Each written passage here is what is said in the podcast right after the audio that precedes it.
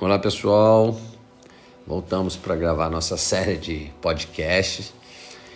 E hoje eu vou conversar sobre um tema que eu considero assim um tema bastante atual, apesar de ser um tema já descrito há muitos anos na literatura, que é o transtorno do déficit de atenção e hiperatividade, mais conhecido como TDAH e na verdade, assim, a gente sabe que é um transtorno neurobiológico e como todo transtorno neurobiológico, ele proporciona um distúrbio de neurodesenvolvimento. E a grande meta no tratamento, na abordagem desses pacientes, é exatamente tentar com que com a terapia se consiga fazer uma modificação, vamos dizer assim, no comportamento ajudando esse indivíduo a se reorganizar de modo que ele tenha um desempenho funcional satisfatório em todos os ambientes. E como a gente vai ver mais um pouquinho para frente, o tratamento não existe um tratamento único, medicamentoso ou não medicamentoso. Na verdade, o resultado para que a gente consiga atingir esse, esse desfecho do bom desempenho funcional em todas as faixas etárias, períodos etários, não só na, na, na infância, mas na, na adolescência, no, na fase adulta. Isso aí vai englobar orientação aos pais e ao próprio paciente sobre o problema que ele tem, a participação da escola nesse processo, que é de extrema importância, já que esses estudos acabam muitas vezes afetando o desempenho escolar, mas se consegue perceber e ajudar nessa melhora. O atendimento psicoterápico aí, que é de extrema importância que realmente vai, vai ter um, um impacto muito grande nesse conjunto de, de terapias, né? o, o chamado terapia cognitiva comportamental, que talvez seja aí o pilar desse, desse tratamento, e, logicamente, a terapia medicamentosa, que em algumas situações é, se faz necessário, é, lembrando que por ser um transtorno, de causa genética, ele começa na infância, muitas vezes já se manifestando no pré-escolar, algumas vezes no escolar, mas geralmente ele tem que aparecer antes dos 12 anos de idade para ser considerado como TDAH. E ele tem uma característica, ele frequentemente acompanha o indivíduo por toda a sua vida. Né? Então o fator genético aí é de um, uma, uma relevância muito grande. É, é o transtorno mais comum em crianças e adolescentes que são encaminhados para serviços especializados né, de neurologia, de psicologia. Então, ah, qual o percentual disso? Geralmente 3 a 5% das crianças vão ter TDAH, isso considerando as diversas regiões do mundo todo. Então, como eu falei, não é um tema novo, como muita gente pode pensar, que é alguma coisa relacionada a esse mundo moderno, um mundo acelerado, tecnológico, mas na verdade isso está descrito na literatura há mais de 100 anos. E essa relação, essa, essa, essa, essa influência genética chama atenção e nos mostra como isso é real quando a gente vai ver nos estudos que mostram que pais com diagnóstico de TDAH apresentam assim de duas a oito vezes mais chance de terem filhos com TDAH do que se você comparar com pais de grupo de controle, ou seja, pais que não têm TDAH. Então, a, a prevalência dessa doença entre parentes de criança afetada é de duas a dez vezes maior do que na população geral, mostrando uma grande recorrência familiar. É, entre a, a, em relação ao gênero, não existe uma grande divergência, mas é um pouco mais comum no sexo masculino do que no feminino, em torno de 2 para 1. Um. Mas em alguns estudos essa relação às vezes chega a 10 para 1. Um. E aí a gente se pergunta o que, que leva a esse transtorno. Por isso que muitas vezes a gente tem que entender o porquê que muitos pacientes, ou se não quase todos, precisam da, da terapia medicamentosa. Que na verdade é tem vários estudos científicos mostrando que o TDAH ele tem é uma alteração que ocorre principalmente na região frontal do cérebro e na, na conexão da região frontal com o restante do cérebro.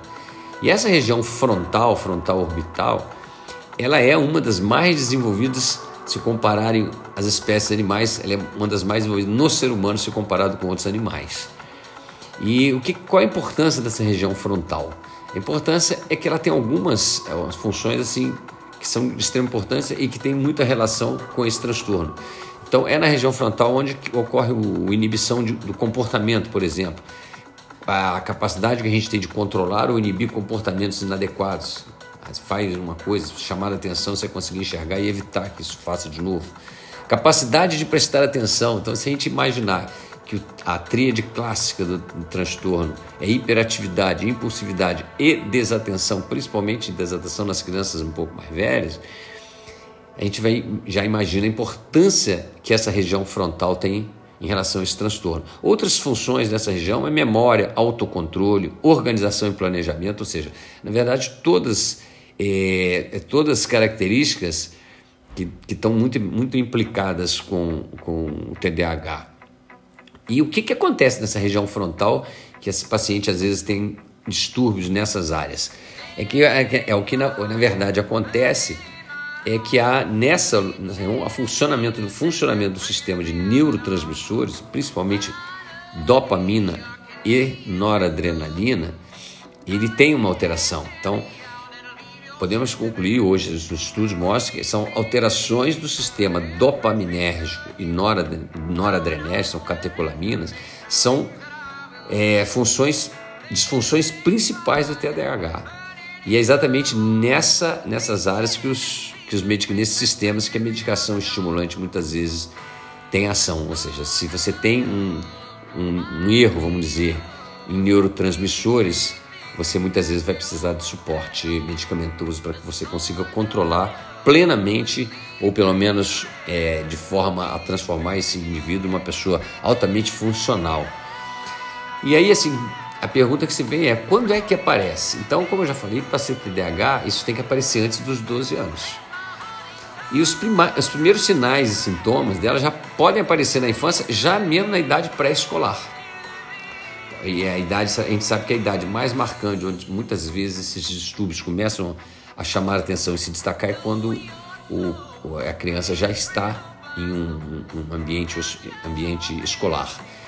Nessa, e geralmente os primeiros sinais e sintomas que aparecem, né, quando aparecem nessa idade, nessa idade, é agitação, é aquele paciente que toda hora tem um tipo de acidente é, recorrente, é aquela criança que não consegue permanecer atento a atividades, é, nem às vezes por tempos de, de é, curto tempo, ou seja, elas são impacientes, vamos dizer assim, né? É, então, assim, a tríade clássica, desatenção, hiperatividade e impulsividade, ela é, são as manifestações mais comuns do TDAH. Mas nem sempre essas três alterações estão presentes no mesmo paciente. Então, aquele mito de que todos os pacientes de TDAH têm que ter todos os déficits não é uma verdade baseado nas evidências de estudos né, publicados atualmente. É, então, assim, é, por faixa etária, se a criança começa no pré-escolar, o que, que torna evidente que leva muitas vezes a se desconfiar desses transtornos numa idade, numa idade pré-escolar, ou seja, uma criança até seis, de 2 até 6 anos de idade.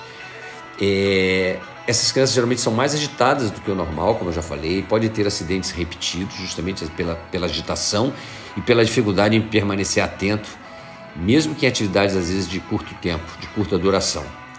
O escolar você pode ter tanto os sintomas de desatenção como hiperatividade e impulsividade, chamando a atenção que no escolar a, os sintomas de desatenção são mais marcantes do que a hiperatividade e impulsividade.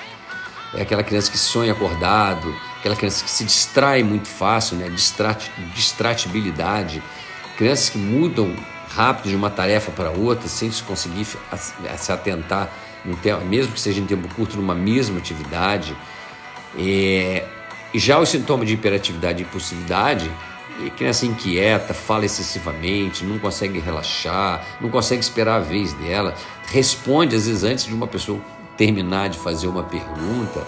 Então, no pré-escolar, há uma evidência maior dos sintomas de hiperatividade. Já no escolar, os sintomas de desatenção são mais marcantes, mas não, deix não deixando muitas vezes de ter, logicamente, sintomas de hiperatividade e impulsividade. É, então, essa, essa característica de hiperatividade e impulsividade, elas tendem a ser mais evidentes nas fases mais precoces do desenvolvimento, ou seja, aquela criança que inicia no pré-escolar. E ela tende a diminuir com o tempo. E a desatenção vai tornando-se mais evidente na fase escolar e adolescência. E podem permanecer, é, tende a permanecer mesmo após que essa criança que tinha hiperatividade e impulsividade controla esses sintomas, a desatenção tende a permanecer mesmo nessa situação. Então a hiperatividade na adolescente tende a melhorar, se torna menos evidente, né? Às vezes o máximo que a família fala é que a criança é um pouco inquieta. Mas por outro lado, a desatenção e até mesmo a impulsividade, elas ficam mais proeminentes. E essa criança começa a ter às vezes dificuldades acadêmicas, conflito com os pais e com colegas né, na, na, na escola, alto risco, alguns já na faculdade, né? Alto risco para uso de substâncias lícitas e ilícitas, álcool, tabaco, drogas de outra natureza, principalmente nos casos em que o TDAH está associado a outro tipo de transtorno. Então, assim, é, os sintomas na, na idade adulta, é o que muitas vezes as pessoas perguntam, e o adulto melhora? E os sintomas costumam reduzir bastante e muitas vezes o que pode persistir é uma desatenção, uma certa desorganização, aquele adulto que gosta de procrastinar, procrastinar, né? Então é essa, essa, essa, logicamente que essas, essas alterações elas podem trazer prejuízos na fase adulta, nas dificuldades acadêmicas, ocupacionais mesmo, e até em problema de relacionamento. Então, isso tudo, gente, ressalta a importância que se tem de se fazer um diagnóstico mais precoce que se puder e que se possa lançar mão das intervenções de todas as naturezas para exatamente manter a funcionabilidade desse paciente na idade né, de adolescente e principalmente na idade de adulto. Existem tipos clínicos de TDAH, que na verdade a literatura é, é, chama muita atenção de que a gente pode poderia dividir de acordo com, a, com Manual de Doenças Estatísticas, Doenças Psiquiátricas, Psiquiátricas, o DSM-5, o TDAH geralmente ele, ele pode ser dividido assim, desatento, paciente que predomina desatenção, 20 a 30%, paciente que tem combinado desatenção com hiperatividade e impulsividade, 50% a 75%, ou seja, a grande maioria, mas lembrando que esses pacientes que têm a forma combinada, eles tendem a evoluir com melhora da hiperatividade, principalmente e, e geralmente manutenção da desatenção. É, todos esses tipos vão precisar de ajuda, mas é importante conhecer o que, que aquele paciente tem para que a gente também não, não, ou não peque por excesso ou não deixe, deixe passar alguma condição que possa atrapalhar esse paciente. Né? Porque todas essas alterações, desatenção, impulsividade, hiperatividade, pode levar a prejuízo para esse paciente, para essa pessoa, a médio e a longo prazo, né? passando pela aprendizagem escolar, na interação social, que é uma fase importante, essas duas coisas andam muito junto. A interação social segue e não para. A escolar, às vezes, vai só mudando de etapas. Na capacidade desse paciente, principalmente já adulto, a reagir né, de forma adequada frente a situações que possam envolver frustração, confusão social. Então, assim, é importante deixar claro que nenhum caso é exatamente igual ao outro. Cada um tem um perfil cerebral único. Então, como, como se diz, cada mundo, cada, cada um é um mundo de cada cabeça é um mundo diferente.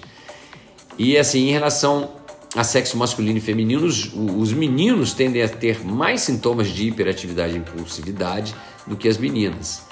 Mas todos são desatentos, as meninas, é, tanto o menino como a menina costumam ser desatentos, só que o menino tendo um pouco mais de manifestação de hiperatividade e impulsividade.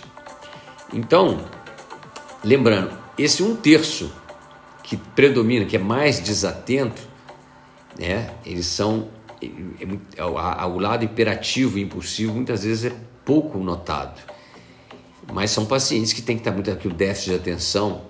Isso aí pode implicar é, em dificuldade escolar, se a criança às vezes é por ser muito quieta, não dá trabalho na escola, não dá trabalho, não chama atenção, é tímida, introvertida, não questiona muita coisa.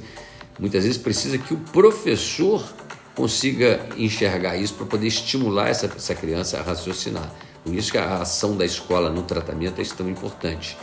Por ser muito desatenta e distraída, essa criança acaba ficando de lado e além do baixo rendimento escolar, ela muitas vezes passa despercebida para esse diagnóstico de TDAH, já que muita gente sempre espera que o lado imperativo e impulsivo estejam fazendo parte do contexto. E nesses casos, nesses 20 a 30% de crianças, elas praticamente são desatentas.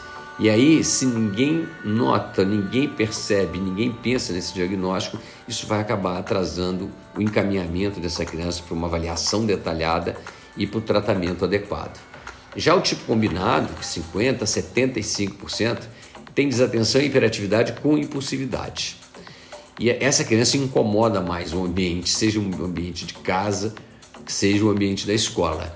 E em casa, ela acaba muitas vezes chamando mais atenção dos pais e, pai, e os pais levando essa criança mais cedo a um neurologista.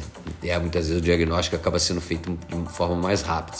Os próprios pais procuram um especialista para tentar entender por que o filho é tão inquieto, tão agitado, impulsivo, não para, erram e não aprende com o próprio erro, reincide sempre nos mesmos erros.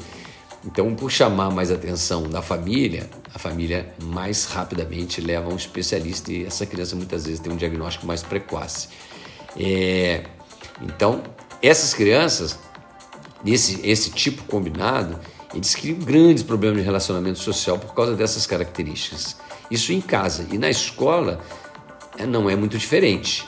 Um percentual dessas crianças evolui muitas vezes com um quadro chamado de TOD, que é o transtorno opositor desafiador, né, que são crianças desobedientes às chamadas figuras de autoridade, né, pai, professor, até o próprio médico. Essas crianças perdem a paciência com muita facilidade, são facilmente incomodadas, às vezes têm um comportamento raivoso, ressentido, essas crianças tendem, tendem a desafiar, a obedecer as regras, né? E com isso, logicamente, que elas incomodam muitas outras pessoas. E ela tem uma característica, ela tende a culpar os outros pelos seus erros. Né? Então, esse é um padrão de comportamento que, para a gente considerar isso como transtorno opositor desafiador, ele tem que ocorrer durante pelo menos seis meses e de forma continuada, constante, né? É, então, assim, os critérios para a gente é, diagnosticar o TDAH, é, o, nesses critérios, os sintomas, eles devem estar, tá eles devem estar tá presentes em mais de um cenário, não é só em casa ou só na escola, tem que ser mais de um local, geralmente casa e escola, tem que persistir por pelo menos seis meses, tem que estar presente antes do, dos 12 anos de idade, como já foi dito. Então, tem que ser em mais de um ambiente, tem que durar pelo menos seis meses, tem que iniciar antes dos 12 anos já. Isso geralmente está trazendo para esse paciente prejuízo na função acadêmica, social ou qualquer atividade que ele faça. É, não é uma, é, tem que ser uma coisa que não ah, é do, do momento do, do neurodesenvolvimento característico daquela faixa etária. Não, ele, ele tem que estar tá além, ele tem que estar tá excessivo para esse desenvolvimento, mesmo que em faixa etária específica. E, logicamente, essa criança não pode ter um outro distúrbio mental que possa estar causando essas alterações.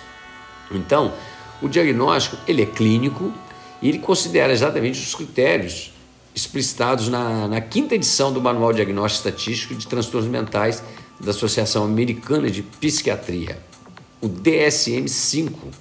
Né? Então, eles têm alguns critérios, tanto relacionados à desatenção quanto à hiperatividade, é, e geralmente são nove critérios, e esse paciente tem que ter pelo menos seis dos nove, nove critérios de desatenção e, ou seis dos nove critérios de hiperatividade e que isso tenha que durar pelo menos seis meses. Então, assim, critérios de desatenção. Aquela criança que não presta atenção em detalhe, comete os mesmos erros, com frequência tem dificuldade para manter atenção nas, nas atividades né, escolares ou não, Parece que não escuta quando alguém está falando com ela, não segue a instrução, tem dificuldade de organizar a tarefa. Ela, ela, ela não gosta de se envolver em tarefas porque ela sabe que ela não, não, não tem paciência para ficar parada. perde coisas, coisas do dia a dia, das tarefas do dia a dia, muito distraída e às vezes esquece de atividades diárias normais. E os nove critérios relacionados à hiperatividade é a criança que agita a mão e pé, se remexe na cadeira o tempo inteiro, abandona a cadeira da sala de aula, levanta, não consegue ficar parada, corre muito, tem dificuldade de brincar, está frequentemente é, agitada, é, parece que está, como, como se diz, a todo vapor, fala demais, dá resposta precipitada antes da pergunta ter se completado, tem dificuldade de aguardar a vez, interrompe, entra no assunto dos outros. Então isso aí, isso é um critério, logicamente, que as pessoas vão ter o, o acesso para poder avaliar se essa criança tem pelo menos seis de nove de um de, de, ou de outro, desatenção e hiperatividade, e que isso dure pelo menos seis meses. É uma doença mental de, é, de curso variável. A gente sabe que 15% das crianças afetadas serão adultos com sintomas completos. Então, o percentual vai até a vida adulta. E um percentual quase dois terços pode apresentar remissão parcial, mas manter um ou outros sintomas, mas geralmente sintomas relacionados à desatenção é o que mais permanece. Então, o TDAH, é, como, como a gente sabe, se ele tiver associado a outra comorbidade, a outro, outro transtorno psiquiátrico comórbido, o prognóstico é sempre pior. Né? Isso aí vai trazer mais prejuízo social, emocional, psicológico. Então, só para ter uma ideia, assim, por exemplo, é, o, as crianças que têm transtorno do espectro autista, 70% dessas crianças têm outras alterações mentais. E o mais comum, disparado, é o TDAH. Então, assim, a gente sempre na, na, na, na busca do melhor planejamento terapêutico para essas crianças, sempre tem que buscar na história e na avaliação clínica se existe algum outro sintoma, outro, outra doença comórbida, né?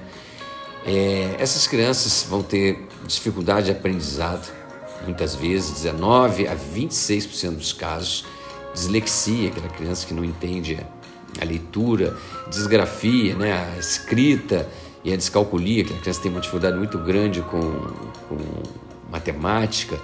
Então, é, essas crianças Dessas, desse, dessas alterações do transtorno de aprendizado, dislexia é a mais frequentemente associada ao TDAH. Então é importante que se reconheça para que possa ser abordado de forma adequada, criando criando-se estratégias, estratégias às vezes mais adequadas para aquele paciente. Então, fazer o diagnóstico dessas comorbidades é, é, é na verdade estar tá procurando de uma forma mais plena o tratamento e o acompanhamento, de forma para reduzir os sintomas e melhorar a, a, essa, a parte funcional desse paciente no dia a dia, nas, nas atividades sociais e, e, profissionais. E, logicamente, isso aí vai ter uma repercussão na qualidade de vida desse paciente. O tratamento, como eu falei, é um tratamento amplo, né, que envolve abordagem psicossocial, orientação comportamental e medicamentos. Então, como eu já falei no início, vou repetir: o objetivo número um desse tratamento é melhorar o comportamento e ajudar esse indivíduo a se reorganizar de forma que ele tenha um desempenho funcional é, bem próximo da normalidade, se não na, na, normalidade, em todos os ambientes até a vida adulta, né? E esse tratamento multiprofissional, multifatorial, ele tem que englobar orientação aos pais e pacientes, o próprio paciente, ou seja, é, é, é, o, é o convívio diário, muitas vezes, que um tem que reconhecer, o outro tem que ajudar a melhorar de alguma forma. A participação da escola, lembrando principalmente aquelas crianças desatentas, que têm a forma mais desatenta, que tendem a ser mais tímidas e às vezes atrasam o diagnóstico, né? diferente das crianças impulsivas e hiperativas que chamam mais atenção e são muitas vezes encaminhadas mais rápido. E a terapia medicamentosa, que, como nós falamos, como a gente tem um, um, um problema com neurotransmissores, principalmente as catecolaminas dopaminérgicos e noradrenérgicos na, na, na, região frontal do cérebro, esses medicamentos muitas vezes vão diminuir a recaptação desses transmissores, aumentando a concentração deles na fenda pré-sináptica na região frontal. Então, em relação à orientação aos pais, é ajudá-los de forma que eles possam ajudar seus filhos, né, é, como é que eles vão fazer isso? é, proporcionando modificações no meio, estimulando modificações de comportamento, pontuando, mas com cuidado para não ser muito agressivo, às vezes na, na, na hora de pontuar, que pode piorar essa situação, ajudando os filhos a desenvolver algumas habilidades que eles possam notar que eles têm uma certa dificuldade. A escola, então, ela, ela é muito importante porque os, os, principais sintomas têm um impacto muito grande no rendimento acadêmico profissional. Então, o ajustamento acadêmico aí é essencial. O atendimento psicoterápico, na verdade, que envolve a terapia cognitivo-comportamental, né, assim como nos, nos autistas também tem um impacto muito grande, ele é essencial ao tratamento, que ajuda a modificar o comportamento desse indivíduo, é, a fazer com que o indivíduo identifique as suas dificuldades pessoais e aí ou pedir ou pelo menos aceitar ajuda e ajudar esses indivíduos a desenvolver suas habilidades acadêmicas e sociais, que é extremamente importante para a fase adulta desses pacientes. É, a terapia medicamentosa, ela, como já falamos, ela tem um espaço importante e o tratamento de primeira linha consiste exatamente nos, nos fármacos psicoestimulantes. E geralmente esses medicamentos podem ser prescritos a partir de 6 anos de idade. Tá? Então, 6 anos de idade, eles estão liberados para ser usados. E eles atuam, só para lembrar, esses psicoestimulantes atuam diminuindo a recaptação das catecolaminas, dopamina e noradrenalina na, na fenda pré-sináptica na região frontal. Então ela vai elevar os níveis dela e aí elas passam a fazer o efeito desejado que esses pacientes muitas vezes falham inteiro.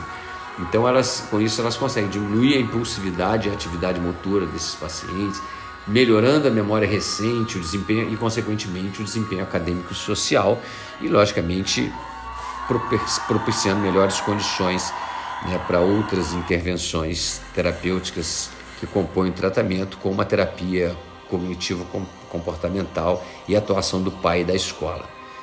É, no Brasil, tem duas categorias de psicoestimulantes disponíveis no mercado: o metilfenidato, que tem como exemplo ritalina, concerta, e os derivados de anfetaminas, como o de mesilato de lisdexanfetamina, que é o mais conhecido como Venvance. Então, essa, essas medicações elas devem ser utilizadas pelas crianças muitas delas usam apenas durante o período letivo. Muitos conseguem, aos finais de semana, deixar de usar. Mas se, logicamente, os sintomas de hiperatividade, impulsividade forem exagerados, eles podem ser que eles tenham que manter a medicação até mesmo no final de semana. É, tem que sempre lembrar desses medicamentos, esses são os efeitos colaterais, né? Então, desses psicoestimulantes, a gente tem que ficar atento. A inapetência, a insônia, então, principalmente se esse medicamento é dado é, mais no final do dia, então, assim, a recomendação é que se dê no máximo até o início do período da tarde, para que não tenha esse, esse efeito de insônia. Alguns pacientes referem cefaleia, dor abdominal e até o surgimento de tics quando o indivíduo tem predisposição a isso. Em caso de insucesso com os, os psicoestimulantes, metilfenidato e derivados de anfetamina, é, as alternativas que tem no mercado são os antidepressivos tricíclicos, a imipramina, e antidepressivos, antidepressivos não tricíclicos, a fluoxetina, que também temos que ficar muito atento a efeitos colaterais, principalmente arritmia. Então, os pacientes que usam a fluoxetina, por exemplo, o antidepressivo não tricíclico, elas têm que fazer controle de eletroencefalograma, porque podem cursar com taquicardia e alterações tipo achatamento de onda P, prolongamento de PR, é, que vai ser visível ao eletro. É, outras drogas, inibidores de recaptação de noradrenalina e dopamina, a bupropiona, que também temos que tomar cuidado porque ela diminui o limiar epilético, então ela é contraindicada em pacientes com epilepsia. E outra droga também alternativa, mas essas drogas já são muito específicas, às vezes, do neurologista, é, são os agonistas alfa-2 adrenérgicos, como, como, é o caso da clonidina. Né? Então, uma coisa que, a gente tem que, que tem que ser chamada atenção diz respeito ao tratamento das crianças que iniciam o quadro na fase pré-escolar, ou seja, crianças de 4, 5 anos de idade. Por quê? Porque esses medicamentos estão liberados para uso a partir de 6 anos. Então, o que, que as diretrizes preconizam se o diagnóstico é tão muito precoce no pré-escolar? Bom, primeira coisa é sessões de treinamento dos pais para ajudar os filhos a melhorar a habilidade, a identificar as situações de maior dificuldade, a tentar pontuar as coisas. Então, fazer um treinamento nos pais. É, uso de terapias comportamentais, ou seja, psicoterapia, também ajudando esse, esse, esse, esse paciente a, a ter um desempenho melhor, né, com, com comportamento, ajudá-los a identificar suas dificuldades e a desenvolver suas habilidades acadêmicas e sociais, né? Então, eh, tenta essas, esses tipos de tratamento durante oito semanas. Essa é a conduta inicial de uma criança abaixo de seis anos e que ainda não se pode indicar de rotina o uso desses medicamentos. Entretanto, se com oito semanas de treinamento dos pais, é, envolvendo a escola, quando eles estão em escola ou creche, né? E, e as inter, intervenções de terapia comportamentais, se elas não tiverem resultados, forem mal sucedidas, aí pode-se considerar o uso do metilfenidato em dose baixa. Então, para encerrar, lembrando e reforçando que o tratamento multimodal, multiprofissional, né, onde se associa a terapia medicamentosa, apoio psicológico, apoio pedagógico adequado, esse, essa terapia permite que 60% das crianças com TDAH se tornem adultos funcionais e razoavelmente adaptados ao transtorno. Ou seja, quanto mais adaptado, melhor ele consegue driblar alguma dessas coisas. O prognóstico do TDAH depende muito da precocidade, da qualidade da abordagem multidisciplinar né? e, logicamente, quando indicado a terapia medicamentosa, que todos eles feitos de forma quanto mais adequado, melhor o prognóstico. É, tem um trabalho publicado que, que analisou 351 estudos e aí o, os autores concluíram que o tratamento melhorou o prognóstico longo prazo de crianças com TDAH em todas as categorias funcionais exploradas, mas não recuperou níveis normais de funcionamento, ou seja, isso é para ficar a mensagem que esses pacientes têm que ter, de alguma forma, estar tá sempre atento, alguns com segmento, a, se estiver usando medicamentos que sejam controlados, que, que as doses sejam reavaliadas, que os efeitos colaterais é, sempre, sempre é, controlados, né, para que não comprometa a, a saúde física desse paciente né, que os pacientes que têm é, necessidade de manter o apoio psicoterápico, que se faça isso dentro do adequado, para que esses pacientes possam é, chegar pelo menos ali no, no nível de normalidade do seu funcionamento social e profissional.